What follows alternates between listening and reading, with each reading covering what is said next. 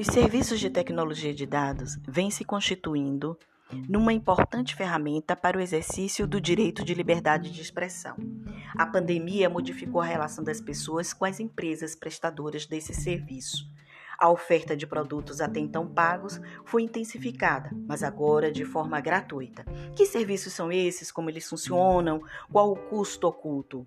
Para esta conversa, estarei eu, Ieda Santos, Isaura Furtado, Evelyn Santana e Cássia Salomão, com Rafael Veloso, especialista em cybercultura pelo Programa de Pós-Graduação em Comunicação e Cultura Contemporânea da Universidade Federal, graduado em Comunicação Social com habilitação em Hipermídia e atualmente coordenador de Tecnologias Educacionais e Comunicação da Escola Estadual de Saúde Pública.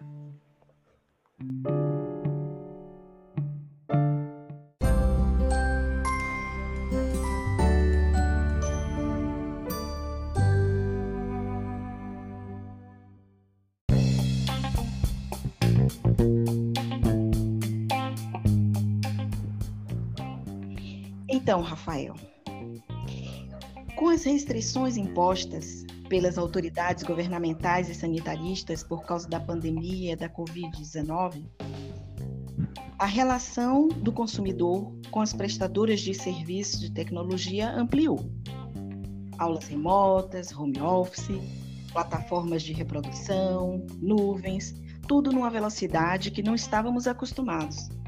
Passando, passado um ano, continuamos usando os serviços de nuvens, streams, canais de TV, aplicativos, aplicativos web, licenças gratuitas e, e versões aprimoradas de softwares.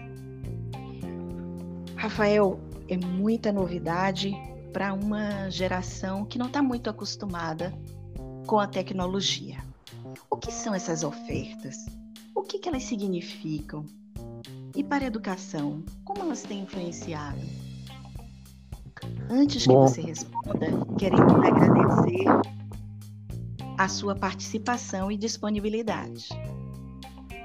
Pronto. Bom, primeiramente também eu gostaria de agradecer o convite, né, por estar participando dessa conversa com vocês. Mas vamos lá, né? Vamos para as, para as perguntas e respostas. É, na verdade, essas ofertas já existiam, né? É, as tecnologias de informação e comunicação, as TICs, a gente chama, elas vêm cada vez mais aprimorando e atendendo, atender a necessidade dos usuários. Como você falou, né? Serviço de nuvem, streams, é, canais de TV, TV IP, é, licenças gratuitas, é, versão aprimorada de softwares. Isso já existia. Agora, sim, com o passar do tempo, ela vem se aprimorando para justamente atender a, necessidade do usuário. Se a gente comparar isso a um ano atrás, a dois anos atrás, a gente vai ver a, o boom, né? A, a diferença de um serviço que é ofertado hoje como que estava há um tempo atrás. É, ou seja, né? Elas potencializam as formas de interação, de comunicação, de troca de informação, é, quebra o conceito de, de espaço físico, de tempo, e isso percorre assim por todas as áreas, né? Seja do direito, aí entra na questão dos, dos crimes virtuais, é, entra na questão da saúde, como hoje em dia já tem a, o teleatendimento, a teleconsultoria. E na educação também não seria diferente, né? A EAD, hoje em dia, e a utilização dessas tecnologias no, no processo de ensino, principalmente agora na pandemia que está em evidência, a gente vem observando a importância da, do uso das tecnologias. É, o que é que eu posso mais falar? A questão também do, do papel do aluno, da função do professor, que ele passa a ser um tutor, um mediador, a depender de como, de como ele vem interagir na, nessa questão do ensino-aprendizado. E, é, é assim, isso. o que eu. Uhum. Eu, eu acho que é interessante isso, Rafael, que você está falando, porque eu sou uma mulher de meia idade que tem filhos jovens, né? E eu tenho que aprender hum. isso tudo com os meus filhos. Acho que essa é das primeiras, essa é a primeira geração onde não são os mais velhos que ensinam os mais novos, que é o contrário, né? São os mais novos uhum, que vão ensinando para gente. É interessante isso. É, o, o, papel né, do, do, professor, do aluno, ele muda um pouco, né? Aí a gente vem aquela questão de que a, a gente aprende ensinando também. Então, tanto o professor quanto o aluno estão tá ali trocando informações e trocando formas de aprendizagem. Não tem mais aquele papel absoluto, o professor o detentor da informação, né? O aluno também percorre por, por outras áreas para buscar o conhecimento. Ele não fica limitado ao conhecimento apenas da sala de aula. Que na, no ensino tradicional você fica muito nisso, né? Lógico que tem os livros, tem as bibliotecas, mas com a, a utilização da tecnologia, você amplia as possibilidades de, de adquirir esses conhecimentos. E eu acho que não só para o aluno, mas como professor também. O Rafael, ontem, eu não sei se você é, chegou a ver uma reportagem no Fantástico de um aluno em, na cidade de Alaquém, lá em Alenquer, lá no Paraná, Arthur, que ele é um aluno do ensino médio e como ele mora na zona rural de, do Pará, onde eles moram, é difícil pegar um sinal. Então, os hum. pais, com muito sacrifício, compraram um serviço por dois mil, uma antena, não conseguiram captar o sinal. O que é que o menino fez? Ele ficou tentando localizar um ponto onde ele pegasse o sinal para poder assistir às aulas. E onde foi que ele foi descobrir isso? No alto de uma mangueira. Então, ele colocou uma tábua, como se fosse uma uhum. cadeirinha, mas uma outra de suporte para o celular. Como os 2 mil não resolveram, os pais ainda tiveram que pagar mais 120 reais para comprar os pacotes para ele poder assistir às aulas. Eu achei isso bem interessante por parte do aluno, o interesse nele, é, né? É... De querer continuar, e do professor também que está dando um retorno positivo para ele. É interessante, né? Isso porque a, a mesma tecnologia que potencializa e permite essas novas formas ela também causa a exclusão do, do de algumas pessoas, entendeu? Seja por questões financeiras, seja por questão de localização. Então é, é, é interessante também pensar nisso, que além de ela potencializar, ela pode excluir também. A gente vê a questão dos alunos, não só do interior, mas aqui também muito aluno tem acesso a a um computador, a um celular, a um serviço de internet. As famílias geralmente têm mais de um filho, então como é que ter dois computadores, ter dois celulares? Então essa é uma questão também que tem que ser levada em consideração. Rafa, é, é, Cássia trouxe para a gente agora a questão da compra dos pacotes de dados, né? É. E, e eu fiquei pensando em relação ao consumo desses dados, como é que acontece a oferta? Bom, aí vai depender muito do serviço que for contratado, né? Hoje em dia, as telefonias, elas oferecem, digamos assim, você compra um serviço de 2 GB e X aplicativos já estão inclusos. Você usa sem, sem que desconte do seu pacote de dados. Isso é bom para você estar tá utilizando e estar tá diversificando a questão do acesso. Por outro lado, é, se você parar e observar quais são esses aplicativos que já estão inclusos no, nos pacotes de dados, são geralmente redes sociais, são é, geralmente instant messages como como o WhatsApp, né, ferramentas de comunicação instantânea. E isso tudo aí vai gerando informações também que são coletadas e passadas para as empresas. Então não, não é nada é 100% gratuito, né? E você não deixa de pagar, você está pagando ali por um pacote de 2 GB, que é um valor X estabelecido pela empresa. O fato de ter serviços é, gratuitos atrelados a esse pacote é uma forma de atrair o usuário para estar tá utilizando. Mas se você for parar e observar a, a quantidade de queixas que isso gera as operadoras de telefonia, eu acho que são as maiores empresas que têm queixas hoje no Procon, são as empresas de telefonia, né? Seja por cobranças indevidas, mas seria mais ou menos isso. Mas é interessante, né? O ideal seria como algumas cidades já fazem, que oferecem serviço de internet gratuita, mas infelizmente é de baixa qualidade ainda. Mas são experiências que vêm acontecendo. É, salvo engano, aqui na Bahia, Madre de Deus já oferece esse serviço de de internet gratuita na cidade, mas ainda assim é, é um serviço de baixa qualidade. É, e a gente vê que tem toda uma estratégia de marketing por, por trás disso tudo, né? E a gente fica pensando quando é que a gente vai ter tal da 5G, né? Tem tanta disputa política aí questões ideológicas, é, é, para que a gente, a gente, precisa ter uma, uma, internet 5G de qualidade. Hoje em dia, o, o acesso à, à internet gratuita de qualidade começa a ser até considerado um, um, um, dos direitos humanos, né? Assim como a gente tem direito humano à, à, saúde, à educação, a saneamento, o acesso à internet também vem vindo nessa, nessa caminhada. Mas aí nós, enquanto consumidores, como, é, como é que a gente consegue é, se organizar? Para onde que a gente recorre para a gente verificar se aquilo que está sendo proposto para nós como gratuito é gratuito mesmo, ou a gente está comprando gato por lebre, como é que a gente sai dessa, dessa cilada aí, dessa arapuca, né? A gente, enquanto consumidor, como é que a gente se defende, se organiza? Ó, oh a gente como consumidor, a gente o ideal, né, e o, o, correto seria que os órgãos reguladores e fiscalizadores cuidassem, cuidassem disso, né, como o Sistema Nacional de Defesa do Consumidor, é, os Procons, o Ministério Público, Defensoria Pública, uma série de outros órgãos que já, já cuidam dessa questão da, do direito do consumidor tinham que estar atentos a essas questões. Mas a gente também tem que entender que existe uma questão política e uma questão financeira por trás disso tudo também. As grandes empresas é, têm um interesse financeiro e não querem simplesmente chegar e disponibilizar uma tecnologia de ponta dessa de forma gratuita sem ter um retorno, né? É. Então é uma questão que vai muito além do de simplesmente o direito do consumidor, essa questão da internet, né, da, do serviço de qualidade.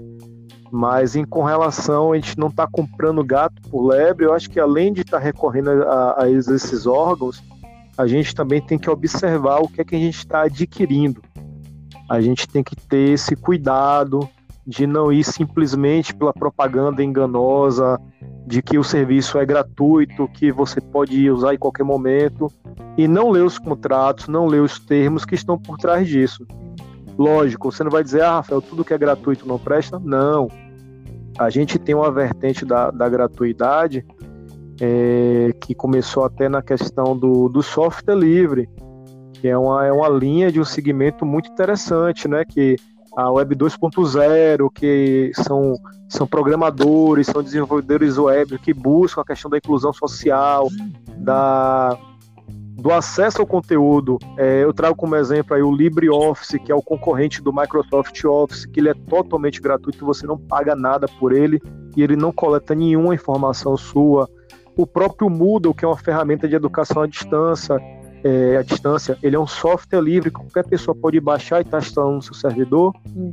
E você está fazendo a utilização dele para ofertar cursos, Agora, como você vai ofertar cursos, vai cobrar, já é uma questão sua, mas o Moodle, a aplicação em si, é software livre e tem uma comunidade ali que está ali sempre desenvolvendo, atualizando de forma colaborativa.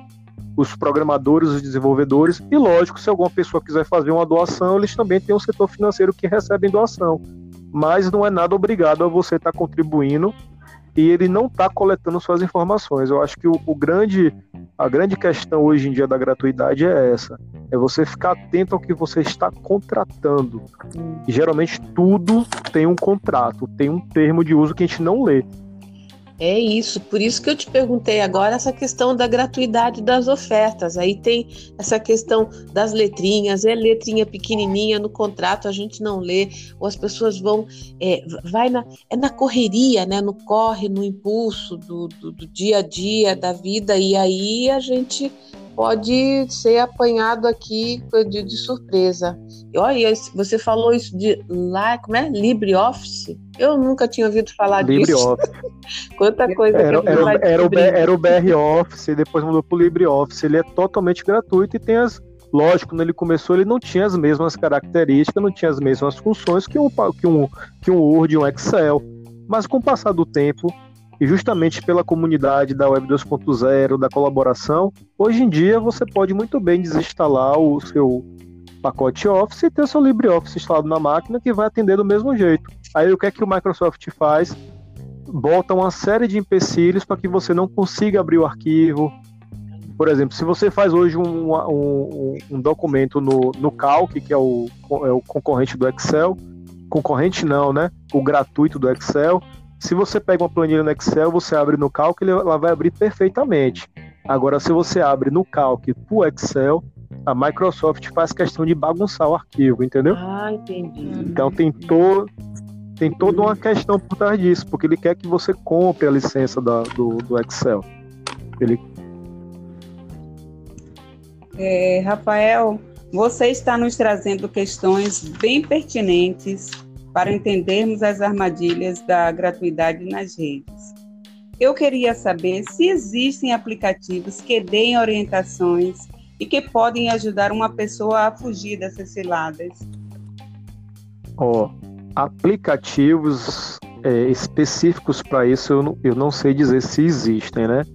Mas o, o, que, o que eu posso dizer é assim, ó, existem sites, existem comunidades que dão dicas e dão análise de, de seja de prestação de serviço, seja de, de produto, de, de ferramenta que você pode estar tá buscando e estar tá inteirando se é de qualidade, se existem reclamações. Por exemplo, o site Reclame Aqui. E se você entrar hoje e botar no busca e Reclame Aqui, você vai achar esse site. E ele é um site onde as pessoas reclamam por, por produtos, por serviços e, de, e que empresas prestam, não só gratuitos, tá? É, um, é uma comunidade geral de, de reclamação relacionada ao consumidor com a empresa, com o produto ou com o serviço adquirido. Além do Reclame Aqui, vão ter outros sites, vão ter outras comunidades. É, uma dica que eu dou também é num sistema de busca você colocar, por exemplo, tal, tal empresa oferece o curso, é, é de qualidade esse curso. Se você colocar assim hoje em dia nas buscas, você vai ver que se te, se te não for de qualidade, o que vai vir de enxurrada de informação, de gente criticando, seja em rede social, seja no canal no YouTube, seja até no Reclame Aqui, aí você já vê, poxa, aquela empresa ali tem muita reclamação, eu já não vou adquirir o serviço dela. Então, existem estratégias que você, você pode estar se precavendo. E eu, eu volto a falar, o ideal sempre é você ler. Ler o que é que você está contratando, o que você está adquirindo. Por exemplo, o Gmail. Hoje em dia quase todo mundo tem um Gmail. Mas uhum. você, você não lê o contrato que está lá no Gmail. E quando você assina que você concorda, você está dizendo que você autoriza ao Google ter acesso a todas as informações que estão no seu e-mail. Por mais que ele diga que a informação sigilosa, que quem lê aqueles dados são, computa são computadores, são robôs, e através de criptografia seu dado não vai ser vazado, mas faça uma experiência. Comece a pesquisar no Google sobre determinado assunto. Por exemplo, quero pesquisar cursos de educação à distância que são oferecidos por instituições em Salvador.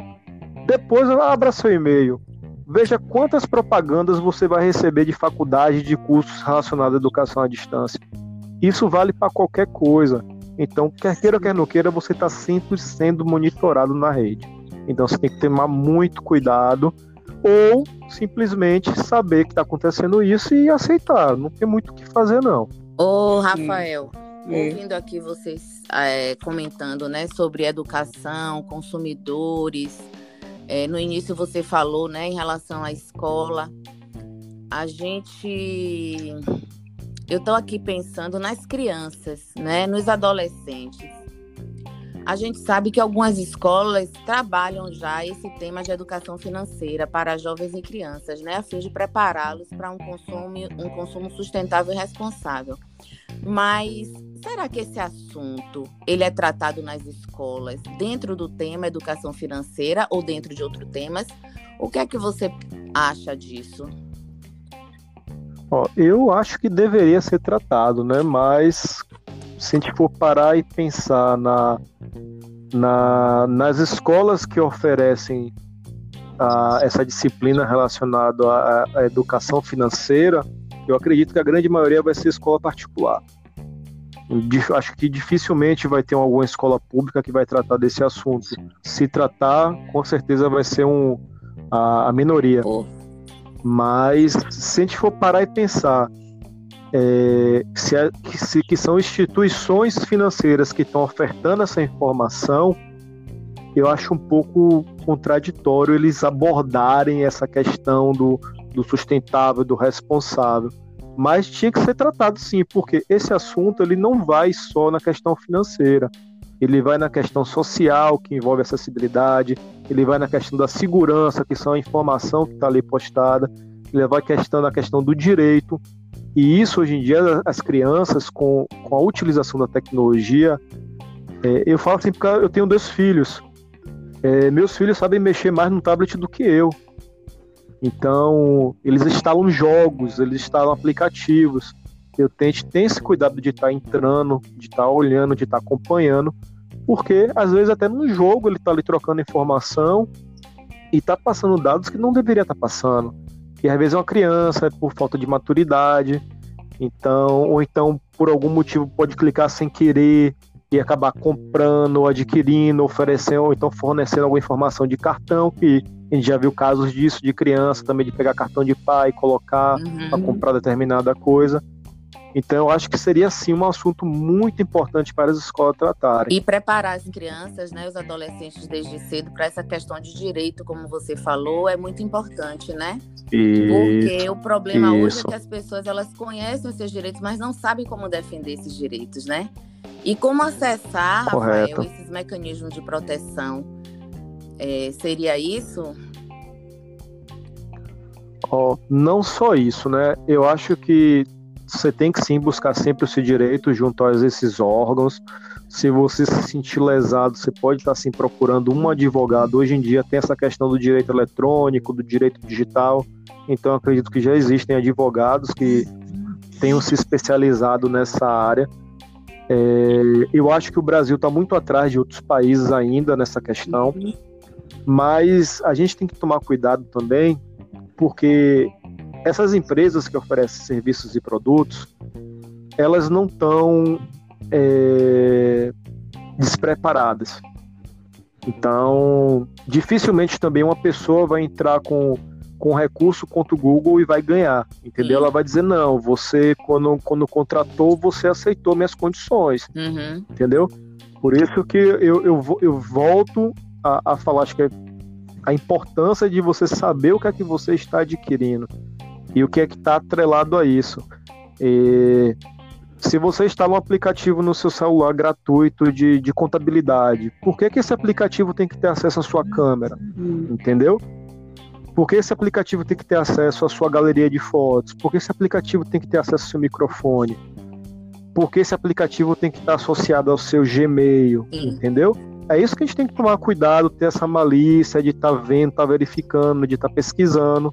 Eu acho que não, é, não só é, buscar o seu direito nos órgãos, mas também ter o uso racional, a gente buscar sempre estar tá pesquisando, estar tá se inteirando do que a gente está adquirindo. É, é isso, né, Rafael? A então, gente precisa é... pensar, né, o que está sendo autorizado, né? Quando eu concedo o, o acesso a um aplicativo, aos meus dados, o que, que são os meus dados sensíveis, o que, que eu estou autorizando ou não, né, em relação a esses a esses aspectos, a esses abusos. Gente, o nosso tempo está voando, já temos aqui quase meia hora de conversa. É um assunto que daria para a gente ficar aqui horas conversando, horas falando, e o quanto é instigante é um né, vai... para nós. Isso. Mas, é. Mas, é, mas é isso mesmo, é um assunto que vai, vai ramificando, hum. vai sendo transversal para as outras áreas e é de interesse porque é um assunto que está no nosso cotidiano, né? Vamos pensar. Isso, Rafael. Você você trouxe aí a questão essas perguntas. Por que que esse aplicativo que tem um determinado fim quer utilizar a minha câmera? Por que que eu quer ter acesso à minha galeria? Qual é a intenção por trás disso? Você tem alguma alguma sugestão ou alguma ideia formulada a respeito disso? Ieda, foi Ieda que perguntou, foi, não foi? Foi, foi. Pronto. É, que a gente também sem ver as pessoas só pelo nome, só pela voz, né? Talvez com convívio maior a gente consiga identificar mais, mas tudo bem. Olha só, o interesse maior, eu digo que hoje em dia é a informação.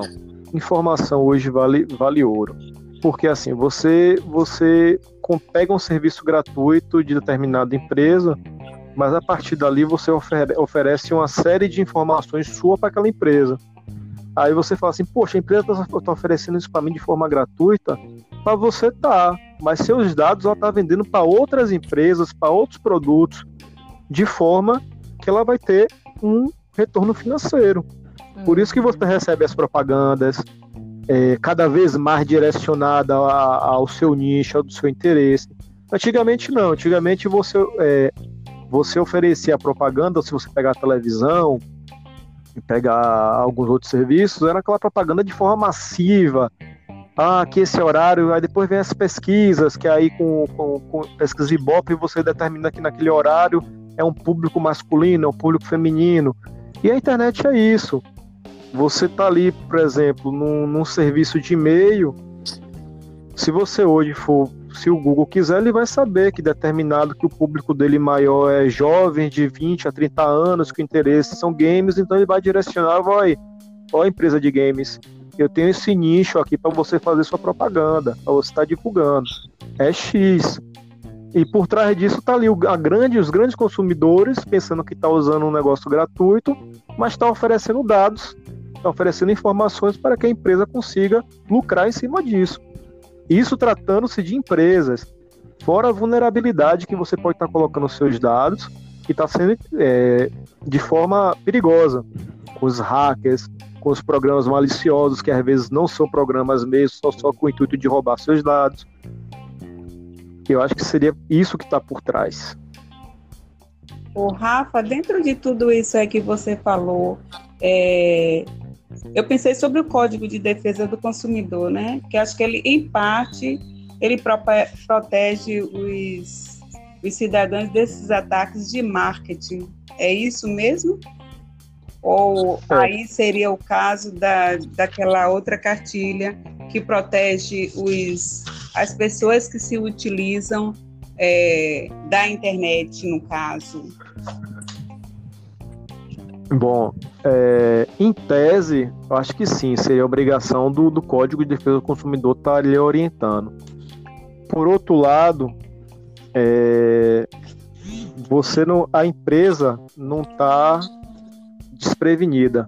É aquela questão do contrato da licença. Então, quando você adquire aquele, aquele serviço, quando você adquire aquele programa gratuito, você automaticamente está autorizando a empresa a fazer isso entendeu? Então, de que forma você vai recorrer de uma coisa que você concordou que, que forneceria os dados? Aí é uma coisa que tem que ser discutido muito, que, as, a, que esses órgãos precisam estar atentos, que a questão do direito, do, do, do jurídico, tem que sentar, tem que, tem que sentar, tem que se reunir, tem que se rediscutir, porque são questões novas. Não dá para aplicar isso simplesmente transpor do, do que era físico do que era aqui real, né? Que o virtual não deixa de ser real, mas o físico o virtual. Então, as leis, os direitos precisam estar se adequando, sim. Então, é obrigação do consumidor brigar por esses direitos. Você acha que a LGPD realmente ela está protegendo o, os consumidores é, que fazem essas compras via internet, Rafael? Você repete aí que cortou um pouquinho. Você acha que eu acho que quem está protegendo? Eu falei assim, tem a, a, a o Brasil agora ele está inserido na LGPD, que é a Lei de Proteção de Dados, né? Você acredita certo. que esse, essa LGPD realmente ele dá algum tipo de proteção ao consumidor? Sinceramente, depende do ponto de vista de quem, de quem ele está protegendo esses dados é muito relativo isso. Eu acho que está evoluindo, mas eu acho que existem muitas falhas ainda e muitas brechas. É, ainda é uma lei que está ainda em, em, processamento. Acho que essa lei fica para o nosso é próximo nova. podcast, né? Porque a gente está chegando no final é... do nosso horário. Foi uma conversa muito boa. Deixo aqui os meus cumprimentos, a minha saudação é, ao Rafael, né, para que a gente se cuide, saúde, boa disposição, para que em breve a gente possa se encontrar pessoalmente. Com a palavra as minhas Com colegas certeza. aí também para fazerem as suas considerações finais. Agradecer, né, realmente a Rafael, essa disponibilidade dele. Então, assim, eu tenho certeza que quando nós lançarmos para a turma, será só sucesso nosso diálogo de hoje. E vamos pedir bis, viu, Rafael? Se prepare. Rafael, eu quero agradecer de coração a sua generosidade em participar aqui da nossa, dar esse, esse gás e tirar a gente de um sufoco. Você realmente trouxe contribuições muito positivas. Eu te agradeço por hoje, mas como as nossas colegas aí falou, te aguardamos para um novo podcast. Esperamos que você esteja disponível, porque eu já vi que você realmente tem uma interação assim do assunto que nos que nos interessa e muito.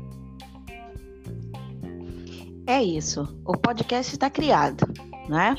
Vamos chamar Rafael e vamos chamar outras pessoas para conversar com a gente sobre os serviços de tecnologia de dados. Rafael, imensamente agradecida por sua participação. O convite permanece. Obrigado, só tenho a agradecer a vocês e precisando, estou à disposição. Tá bem, obrigada. Até a próxima. Tchau, tchau. tchau. Até a próxima. Tchau. Tchau.